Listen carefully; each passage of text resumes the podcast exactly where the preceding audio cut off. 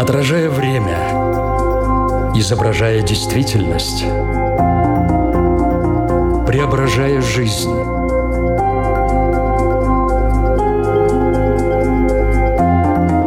Форма выражения. Программа о том, как мы проявляем себя в этом мире.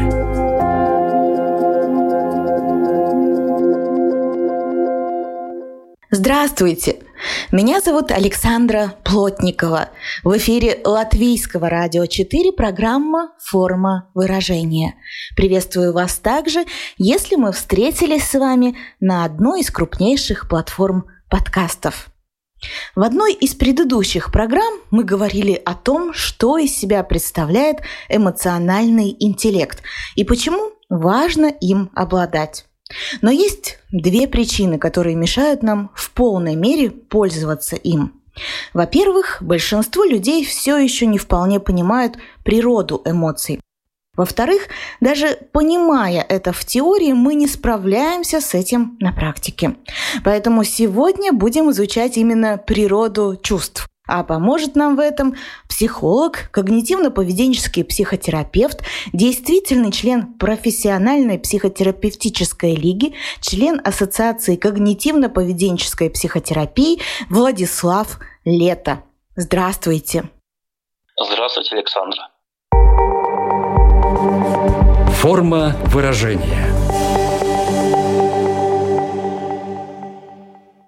Прежде чем мы приступим к более детальному анализу сегодняшней темы, я хочу попросить вас назвать несколько преимуществ умения разбираться в своих чувствах, чтобы стало понятно, почему стоит дослушать наш разговор до конца. Спасибо за интересный вопрос, Александр. Скажите, пожалуйста, вы видели когда-нибудь фильм, который называется «Пираты Карибского моря»? Конечно, да, я много раз. Немножко расскажу историю для того, чтобы вашим слушателям было понятнее. Там есть один из главных героев, капитан, которого зовут Джек Воробей, и у него есть компас, который прямо не акцентируется в фильме, но если пристально смотреть на этот компас, становится понятно, что он указывает направление не на юг или север, а на ту вещь, то место, куда он хочет попасть или получить. И таким образом, ориентируясь на этот компас, этот герой управляет своим кораблем по огромному бескрайнему морю, и вот такой же компас на самом деле есть внутри каждого человека, который указывает направление наших желаний, наших мечт, наших эм, страстей, наших потребностей. Этот компас, он напрямую связан с нашими чувствами. Чем лучше человек разбирается в своих чувствах, тем более точнее настроен этот компас. И человеку, опирающемуся на свои чувства, гораздо проще понять э, свои желания, свои потребности, понять, куда ему идти в этом мире. И еще немаловажная функция эмоций и чувств — это некоторая эмоциональная реакция на то, что происходит вокруг. То есть э, мы этого не замечаем, но на каждый предмет, на каждое событие, на каждое действие, на каждого человека в нашей жизни у нас есть некоторое чувственное, ну, скажем так, отражение его нашими чувствами. Человек, который э, лучше разбирается в своих чувствах, он может четче понимать, что вокруг него происходит, что ему нужно, что ему не нужно, для чего он может э, впоследствии как бы использовать в своей жизни. Мне очень понравилось сравнение с компасом. Мне кажется, тогда точно все сразу становится понятно. Но вот э, единственное, очень ведь важно, что там на этом компасе тоже указано, что там написано. И вот, как мне кажется, и в повседневной речи, и на том же компасе, возможно, могут быть разные надписи. И мы часто используем эмоции и чувства как синонимы. А насколько это корректно? Чем они отличаются друг от друга? А может, не отличаются? С точки зрения жизни обычного человека а, разница между эмоциями и чувствами, она не очень значительна, потому что и то, и другое является переживанием. И в этом плане и то, и другое это является некоторым ответом на те события, которые происходят. А если взять э, научную психологию, там действительно есть разделение, что есть аффекты, есть эмоции, есть чувства со страстями, есть настроение. И таким образом эмоции являются некоторым ярким, но средним по продолжительности явлением и переживанием, а чувства являются чуть менее ярким, но очень долгим и продолжительным переживанием, возможно, и они связаны с конкретным предметом. Можно было бы сказать так, что я люблю свою маму, и это чувство любовь. Но иногда я на нее злюсь, и это уже эмоция. В науке все чувства принято условно разделять на четыре основных вида – нравственные, интеллектуальные, эстетические и социальные. Придерживаетесь ли вы такой же терминологии? Да, есть такая терминология. Э, действительно, она упрощает изучение чувств, но лично я считаю, что это подходит к так называемым очень высоким чувствам.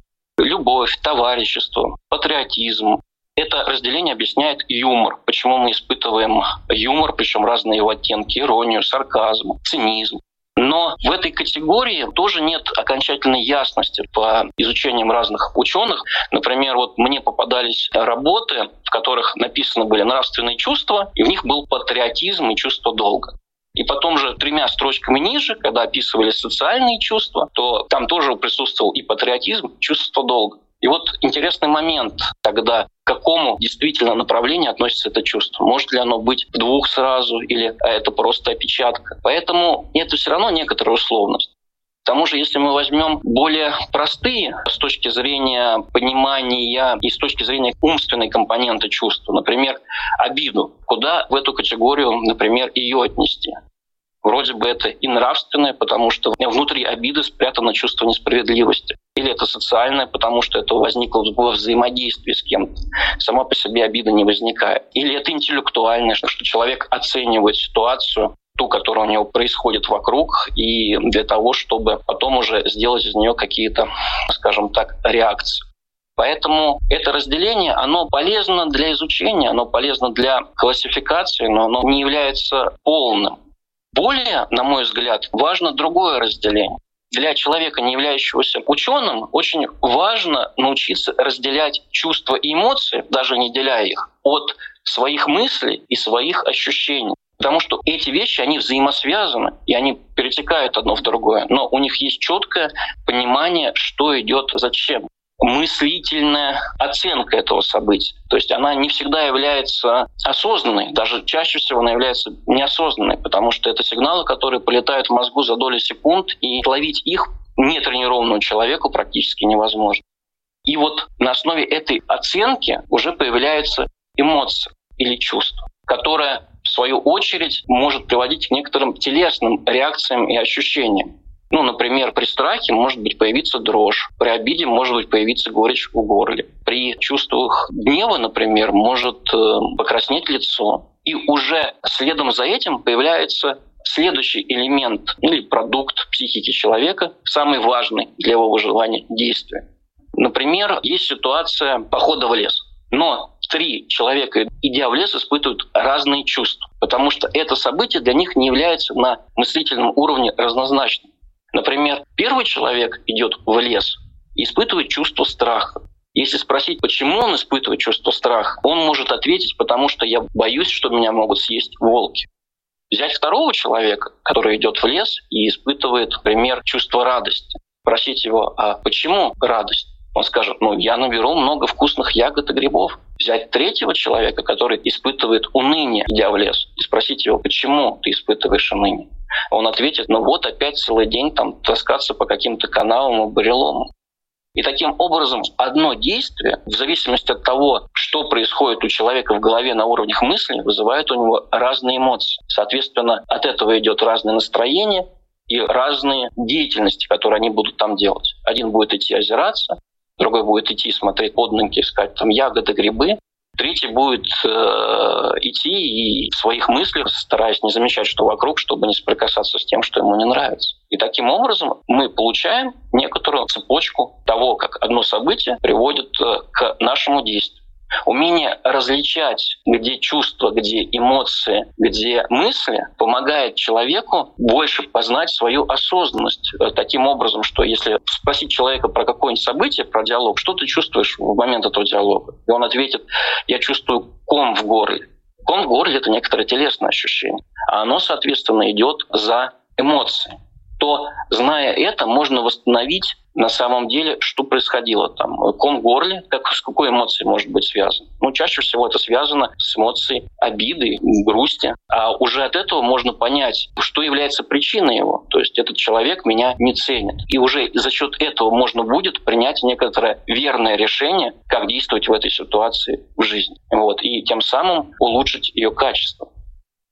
Хочу уточнить, спектр чувств вообще очень большой. Вот вы сказали, что в одной и той же ситуации люди могут испытывать разные чувства. А есть ли какой-то общий алгоритм происхождения всех чувств или у каждого чувства свой механизм? Если говорить про то, как происходят чувства исторически сами по себе, то это происходит все исходя из нашей физиологии. То есть люди в процессе эволюции получали одну эмоцию за другим, так называемые базовые эмоции. Чаще всего можно выделить пять основных. Это гнев, это страх, радость, грусть, э, завершает эту пятерку отвращение.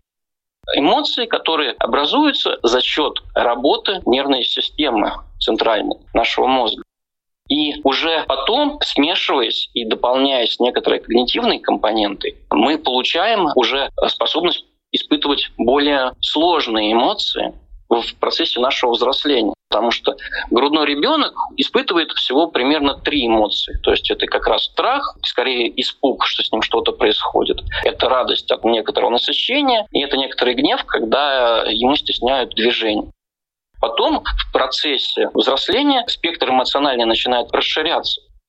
Уже в 2-3 года появляются эмоции э, ревности. Потом, когда родители начинают вмешиваться в процесс научения ребенка, начинает появляться стыд, чувство вины, э, другие чувства. Многие чувства появляются в процессе взаимодействия с другими людьми, потому что они связаны уже с некоторыми внутренними ценностями человека. Например, чувство патриотизма, оно невозможно, если внутри нет огромной ценности для своего государства.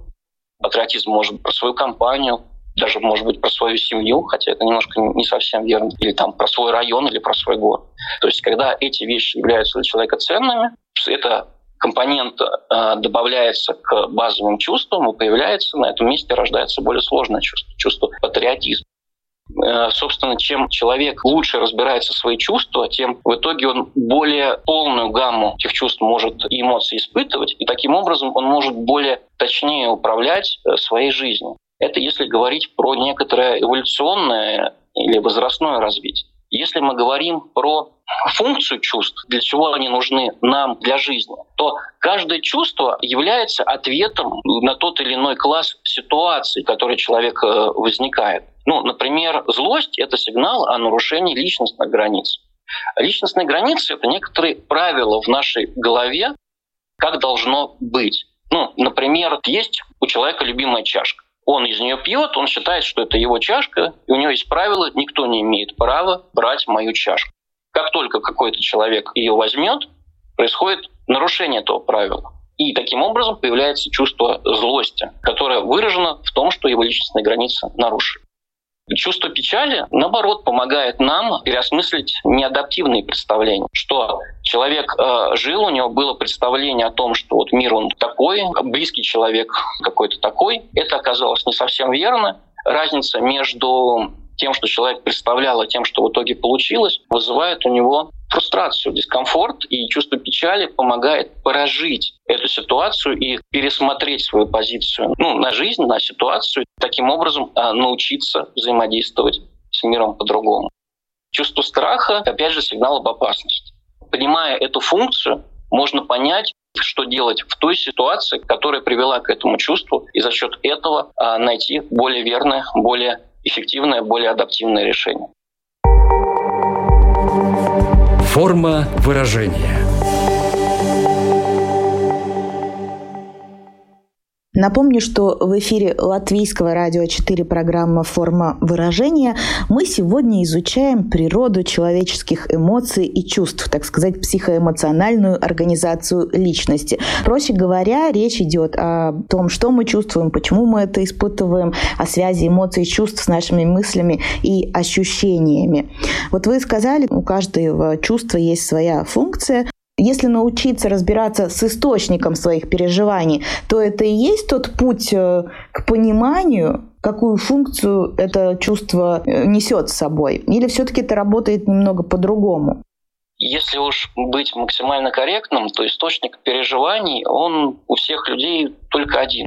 Это их э, психика, ну, собственно, тот продукт, который выдает их мозг. Потому что неважно, какое происходит событие, мы чувствуем не то, что происходит в этом событии, а то, что мы думаем про это событие. Поэтому очень важно уметь понимать работу вот этого механизма. В связи с тем, что вы сказали, тут возникает очень важный вопрос, а почему в той ситуации мы думаем именно ту мысль, именно то отношение, не какое-то другое наши мысли протекают не из каких-то астральных там, или воздушных сфер, они протекают из нашего прошлого опыта. Ну, например, если человек один раз обжегся сковородку, э, это устанавливается в его опыте, и теперь, когда он пытается дотронуться до сковородки, мозг ему этот опыт возвращает и говорит, подожди, опасно.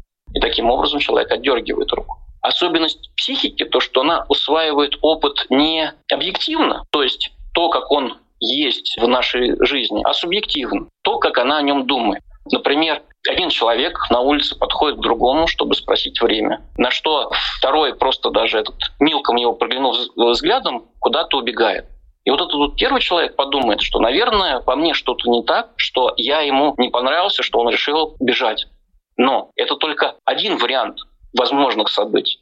Может быть, со вторым человеком что-то стало по здоровью, и он побежал туда, куда ему нужно. Может быть, он вспомнил о чем-то важном, например, о том, что он забыл выключить утюг дома, и уже прошло два часа, и мало ли что случится. Или, может быть, еще какой-то другой вариант. Но первого человека уже есть мысль «я не понравился». Это мозг запоминает, вкладывает в копилку опыта, и таким образом, в следующий раз уже сложнее подходить к людям на улице, потому что есть опыт неудачный этих подходов. Но при этом это не значит, что это опыт действительно реальный, что это опыт действительно такой, как эта ситуация произошла. Нет, это опыт такой, как эта ситуация произошла в голове у человека, что он об этом подумал. Очень важно уметь, во-первых, понимать свои чувства, чтобы выходить на те мысли, которые были. И очень важно разбирать внутри себя, насколько то, что я думаю про то, что происходит вокруг, действительно является истинным.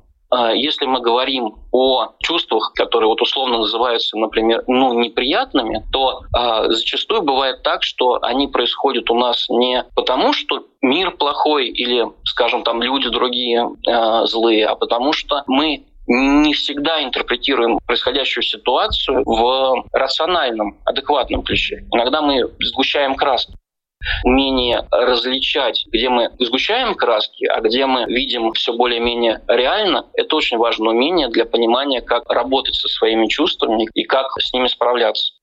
Одно дело испытывать чувства, и совсем другое их проявлять в такой социальный мир.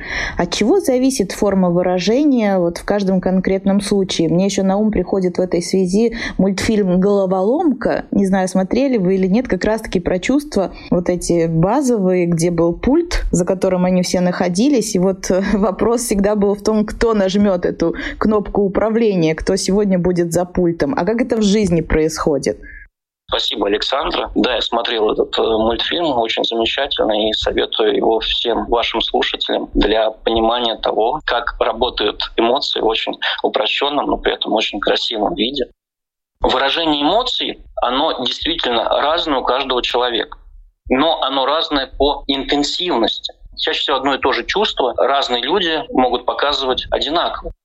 Радость, грусть, даже если мы не понимаем его речь, мы понимаем его невербальную информацию. По выражению его лица, по мимике, по некоторым жестам, движениям, по тембру его голоса.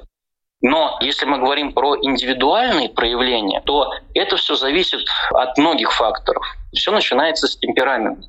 Темперамент — это некоторое свойство нашей нервной системы. Наша нервная система имеет два скажем так, клапан. Клапан на возбуждение, чтобы активизировать организм для того, чтобы справляться с чем-то таким вот, где нужна вот сильная реакция, много энергии. И торможение. Э, наоборот, когда нам не нужно тратить много энергии, нам не нужно сейчас срочно там бежать, сражаться с мамонтом, а есть возможность, наоборот, отдохнуть, расслабиться, подумать, то происходит процесс торможения. И таким образом у каждого человека разная предрасположенность к этим функциям. Вот всем известные, наверное, типы темперамента — это сангвиник, флегматик, холерик, меланхолик.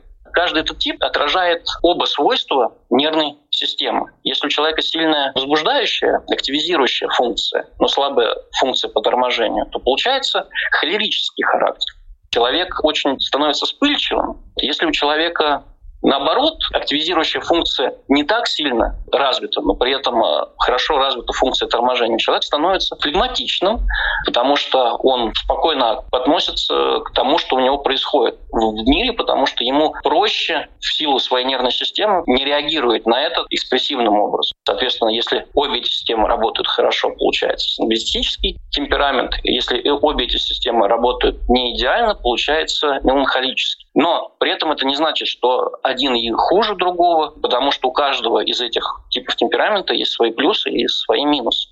И это все задается генетически. Потом в процессе жизни на этот темперамент начинает нарастать характер. Характер — это типичные проявления личности на те или иные раздражители. Ну, например, кто-то по характеру может иметь большую дозу подозрительности, кто-то сильную демонстративность, тревожность, вспыльчивость именно характерологическую. То есть когда у человека есть молоток в руках, и он весь мир вот начинает воспринимать как гвоздь. И этот характер он формируется с детства до примерно 19 лет. Потом люди, они чаще всего в нем закрепляются. Это тоже очень связано, сильно связано с темпераментом, плюс тот опыт, который он получает. А следующий момент э, — воспитание. То есть наши эмоциональные проявления, они очень сильно связаны с тем, что нас заложили наши родители и наше общество в процессе воспитания. А в этом плане мы не можем контролировать свои эмоции. Мы не можем их там включать, я их чувствую, я их не чувствую. И есть люди, которые могут их вытеснять, подавлять, но это некоторый не совсем здоровый механизм, и он может привести там, к разным побочным эффектам, как, например, психосоматика или алкоголизация. И если мы говорим про эмоции как вот э, базу, то мы не можем их э, не чувствовать в норме. Но мы можем на них не реагировать своим поведением. То есть эмоции — это не наш выбор, это работа нашего мозга. А вот наше поведение — это наш выбор, потому что это работа такой функции нашего мозга, как сознательный, где мы можем себя одергивать, либо наоборот подстегивать. Плюс в нашем поведении очень много заложено культуральных аспектов. Ну, например, если в какой-нибудь стране не принято выражать яркие эмоции, и ребенок, который растет в этой стране, он перенимает то, что он видит вокруг себя. В другой стране, к примеру, более южной, где, наоборот, вечный карнавал, фиеста, и такого запрета нет, ребенок, наоборот, э, запоминает, что выражать экспрессивные эмоции — это нормально. Таким образом, культурально эти люди становятся более яркими, более э, подвижными, более экспрессивными. В каждой семье, опять же, воспитание идет несколько по-разному. Если сравнить э, семью, скажем, какого-нибудь э, священника или сравнить э, семью какого-нибудь известного музыканта, то вряд ли там модели воспитания будут одинаковыми. И, соответственно, ребенок то, что будет видеть вокруг, а это будет формировать его опыт и, соответственно, модели поведения. На это все накладывается некоторая его умственная компонента нравственные ценности, то есть, например, если у человека в голове стоит ценность, что мужчины не плачут, в тот момент, когда человек будет испытывать грусть, он будет давить эти слезы просто на уровне физиологии, просто для того, чтобы не выдать, не раскрыть себя. Или наоборот, если есть установка, что можно ходить, например, топлес на пляже, то человек будет это делать и не испытывать никакого стыда, потому что в его картине мира это нормально. Отсюда и зависит разница, что один человек э, ведет себя в одном случае более экспрессивно, в другом случае менее экспрессивно. А помогите тогда разобраться еще в таком определении, как гамма чувств. Вот иногда же люди испытывают не одно какое-то чувство, а целую гамму. Что это за гамма такая? Из скольких чувств она там складывается? Как действовать в таком случае? Ну, как не заблудиться в этих чувствах, если их много? Действительно, на одно и то же событие, на одну и ту же ситуацию мы можем испытывать разнообразное количество чувств. Иногда даже полностью противоположных. Например, вот есть в психологии такое понятие амбивалентные чувства когда к одному и тому же человеку можно испытывать два противоположных сигнала. Например, одновременно и любовь, и ненависть. Опять же, это связано с нашей внутренней мысленной оценкой ситуации. Потому что по одной и той же ситуации у нас могут возникать разные мысли по разным ее аспектам. Но каждая эта мысль, как я уже говорил раньше, приводит э, к какому-то чувству. Для примера, девушка расстается со своим молодым человеком. Происходит разговор, в котором все это выясняется. Молодой человек уходит, девушка остается одна со своими чувствами. И у него возникает чувство обиды, которое выражено через мысль, как он мог меня бросить. Это может быть выражено через чувство жалости к себе, которое идет от мысли, как же я теперь одна буду. Это может быть чувство злости, которое, например, на э, ту девушку, которую он нашел там, да, если бы не она, как бы в моей бы жизни все было бы хорошо. И таким образом одно событие запустило целую гамму чувств, потому что по каждой этому чувству на самом деле есть некоторая мысль, которая его объясняет, которая показывает, подсвечивает ту ситуацию, которая была. Я знаю, что психологи не разделяют чувства на негативные и позитивные. Для большинства из нас такая градация как раз-таки более понятна, поэтому буду ее использовать. Если позитивным чувствам мы рады, мы впускаем их в себя, то перед негативными чувствами мы зачастую пытаемся захлопнуть дверь. Вот почему так происходит? Что рождает это сопротивление? И можно ли вообще захлопнуть эту дверь? Или это тоже только иллюзия? Мы, знаете, так стоим, да, ножкой так этой ручками пытаемся ее удержать, на самом деле чувство все равно проникнет. Наши чувства, они пришли к нам не в современном мире, они пришли к нам еще с древних времен, когда человек жил в, можно так сказать, в единении с природой. Вот. И у них уже были все механизмы чувств, которые есть у нас сейчас. А страх говорил, что надо прятаться, злость говорила, что надо сражаться, отвращение говорило, что эта еда испортилась, ее есть нельзя. И эти чувства, они были максимально простыми в своем проявлении. Мы живем в куда более сложной структуре, чем древние люди, но мы при этом пользуемся абсолютно теми же механизмами психики, которые были у них. И наши чувства, которые у нас возникают, их не всегда можно решить так э, бесхитростно, как это было в те времена. Потому что, например, чувство страха, которое древний человек испытывал при столкновении с хищником или противником, оно решалось уходом от этого хищника или уходом от этого противника, э, или сражением с ним, или переходом в другие места. А страх, скажем, офисного работника, который каждый день ходит на работу и боится, что его уволят, его таким способом не решить. Вот. Даже не всегда, если человек поменяет работу, этот страх пропадет, потому что он связан с более сложной работой психики, с механизмом его опыта, и он не является прямым следствием, для чего он был в древние времена нужен. Потому что в древние времена страх активизировал работу мышц, выброс адреналина для того, чтобы как можно быстрее бежать. А офисный человек сидит за своим компьютером, никуда не двигается, при этом страха испытывает огромное количество тоже выброса гормонов, это мышечной активности, которая не происходит. И от этого идут уже следующие физиологические сложности. Но при этом сделать с этим ничего не может. Инструмента как такового нет по крайней мере, нет э, в доступном его знании. Потому что человек э, не может сделать в жизни того, чего нет у него в голове. Чисто технически я могу сейчас взять ручку, бумагу и написать э, седьмую симфонию Бетховена. Ну, просто у меня есть ручка, она пишет, у меня есть рука, которой я могу писать, у меня есть бумага, на которой я могу писать. Чисто технически это возможно. Но в голове знания, как это сделать, у меня нету. Поэтому для меня это невыполнимая задача. Соответственно, уйти от негативных эмоций — это попытка спрятаться от э, некоторых задач, которые сложно или непонятно, или не хочется решать. Иногда это, как временное явление, помогает. Собственно, этот механизм у нас есть. Для того, чтобы пережить сложности, например, нужно было бы древнему человеку пройти долгий переход из одного места в другое место, потому что его дом разрушили соседи. Как бы. И у него нет времени грустить по погибшим родственникам. Да, и в этот, в этот момент мысли о непосредственном выживании, они помогают э, не думать о том, что происходило в прошлом, потому что есть более актуальные задачи эти мысли немножко отходят в сторону, вытесняются.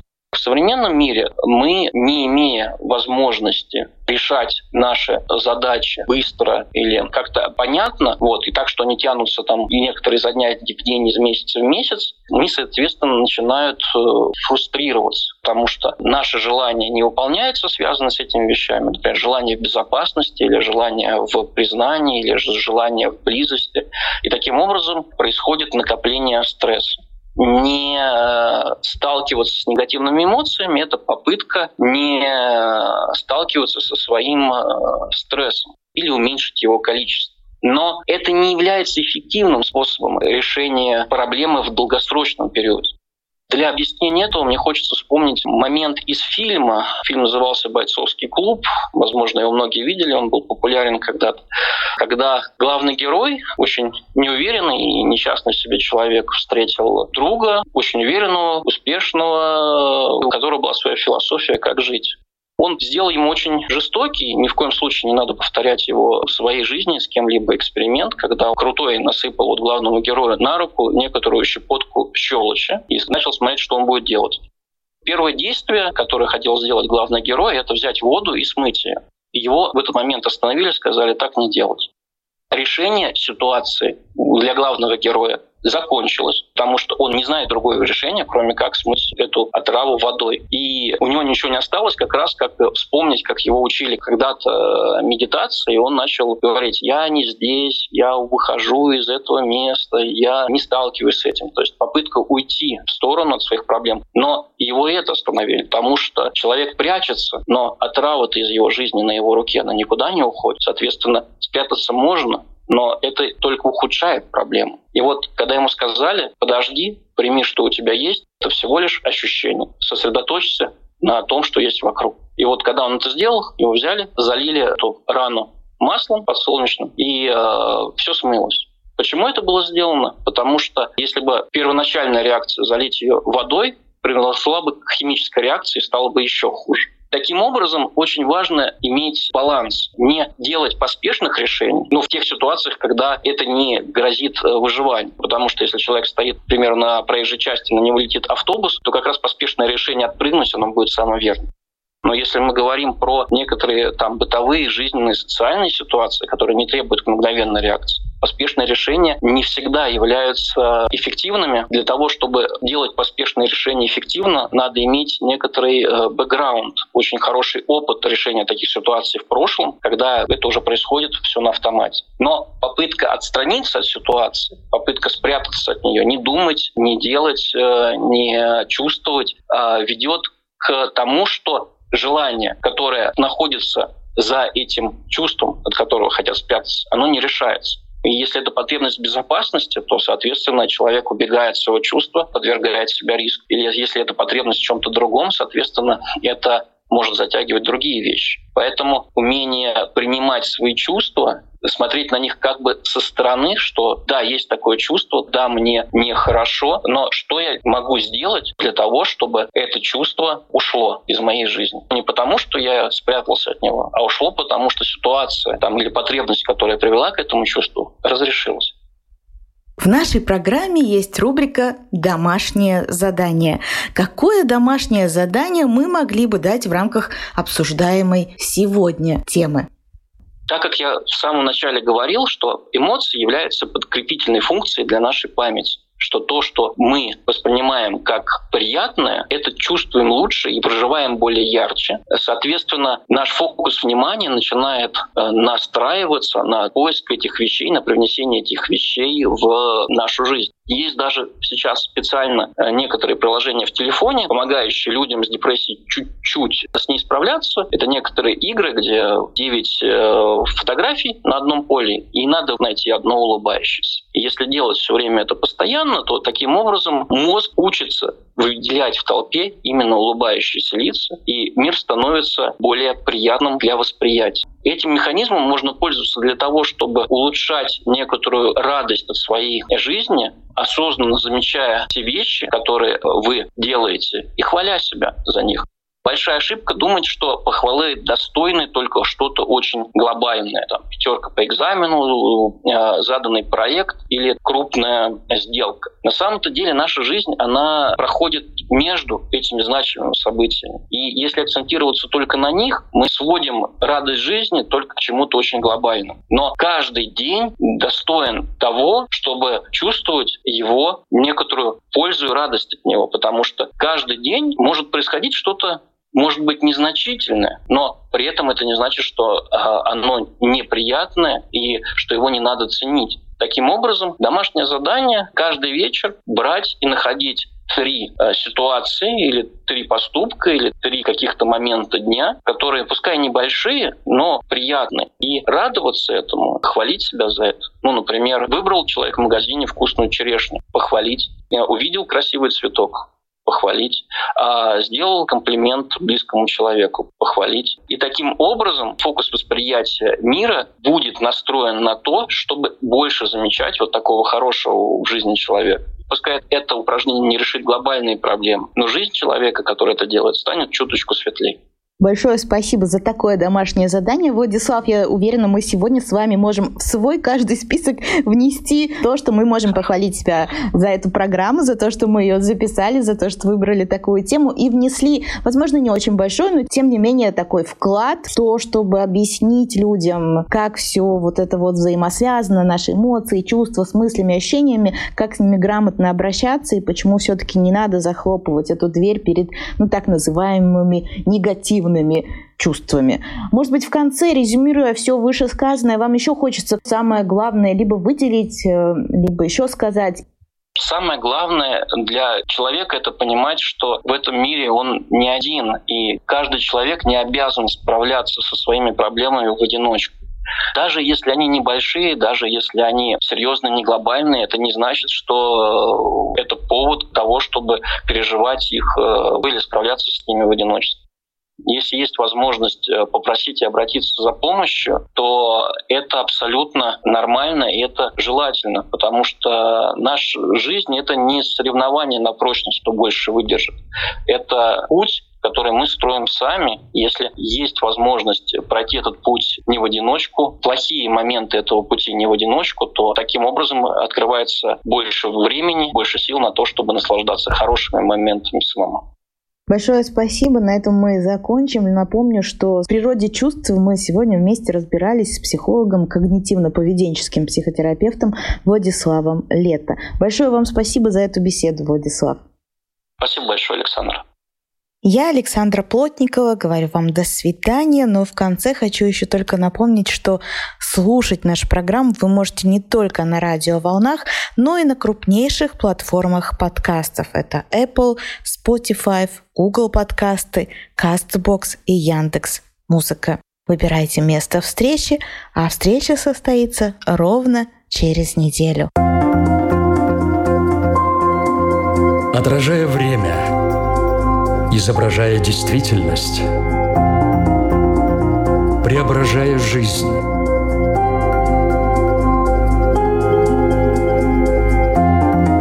Форма выражения. Программа о том, как мы проявляем себя в этом мире –